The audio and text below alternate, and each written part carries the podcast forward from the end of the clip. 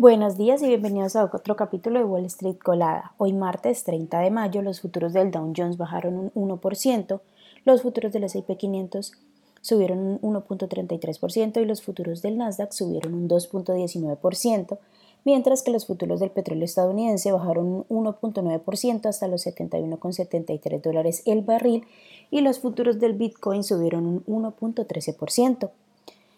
En el calendario económico de hoy a las 10 a.m. será publicada la confianza del consumidor y a las 10.30 a.m. la encuesta manufacturera de la Fed de Dallas. Entre las noticias que tenemos para hoy, bueno, aunque el presidente Joe Biden y el presidente de la Cámara de Representantes Kevin McCarthy llegaron a un acuerdo sobre el límite de la deuda, ambas partes tienen ahora que reunir los votos suficientes para obtener la aprobación del Congreso. Aunque se espera que finalmente se consiga el apoyo bipartidista suficiente, la medida aún podría toparse con algunos obstáculos, ya que la fecha límite para evitar el impago debe cumplirse antes del 5 de junio. Por otra parte, bueno, la temporada de resultados está a punto de terminar. Sin embargo, hay varias empresas destacadas que deben presentar sus resultados esta semana. Salesforce, que cotiza con el ticker CRM, y Broadcom, que cotiza con el ticker AVGO, encabezan la lista de empresas tecnológicas que van a presentar sus resultados esta semana. Por otra parte, las acciones de Nvidia, que cotizan con el ticker NVDA, subieron un 3.5% adicional en el pre-market que sitúa, y ahorita la acción se está situando por encima de los 400 dólares para empezar la semana.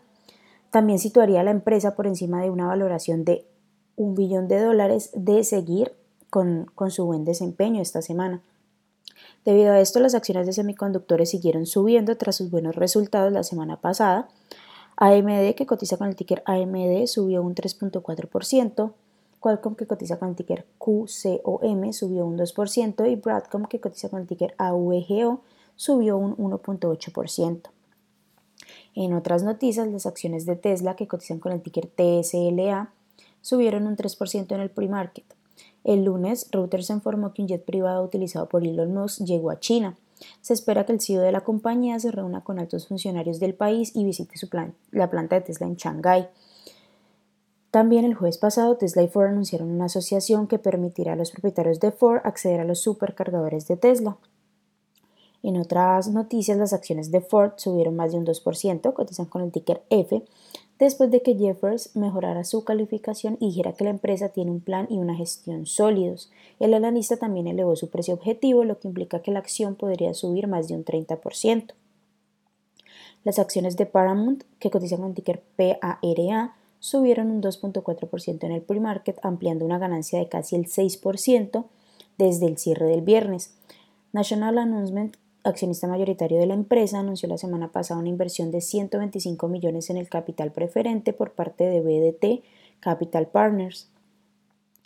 En otras noticias, las acciones de ChartPoint, que cotiza con el ticker CHPT, subieron un 5% en el pre-market después de que Bank of America elevara la categoría de compra la acción y las acciones de Coinbase, que cotizan con el ticker COIN, subieron un 4% en el pre-market después de que Atlantic Equities elevara la calificación de la acción desde neutral hasta sobreponderada. El analista Simon Clinch mantuvo su precio objetivo por encima de los 70 dólares, lo que implica un 23% de revalorización desde el cierre del viernes. Las acciones que tenemos hoy con proyección bullish son Qualtech Services, que cotiza con el ticker QTEK y ha subido más de un 174%. Monogram Orthopedics, que cotiza con el ticker IDEX y ha subido más de un 35%.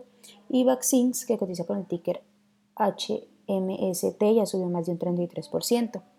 Mientras que las acciones que tenemos con proyección bearish son Johnson Outdoors, que cotiza con el ticker SDA y ha bajado más de un 19%. Tyan Riggs Holdings, que cotiza con el ticker TIRX y ha bajado más de un 15%, y Ironnet que cotiza con el ticker IRNT y ha bajado más de un 15%. Estas son las noticias que tenemos para hoy antes de que abra el mercado.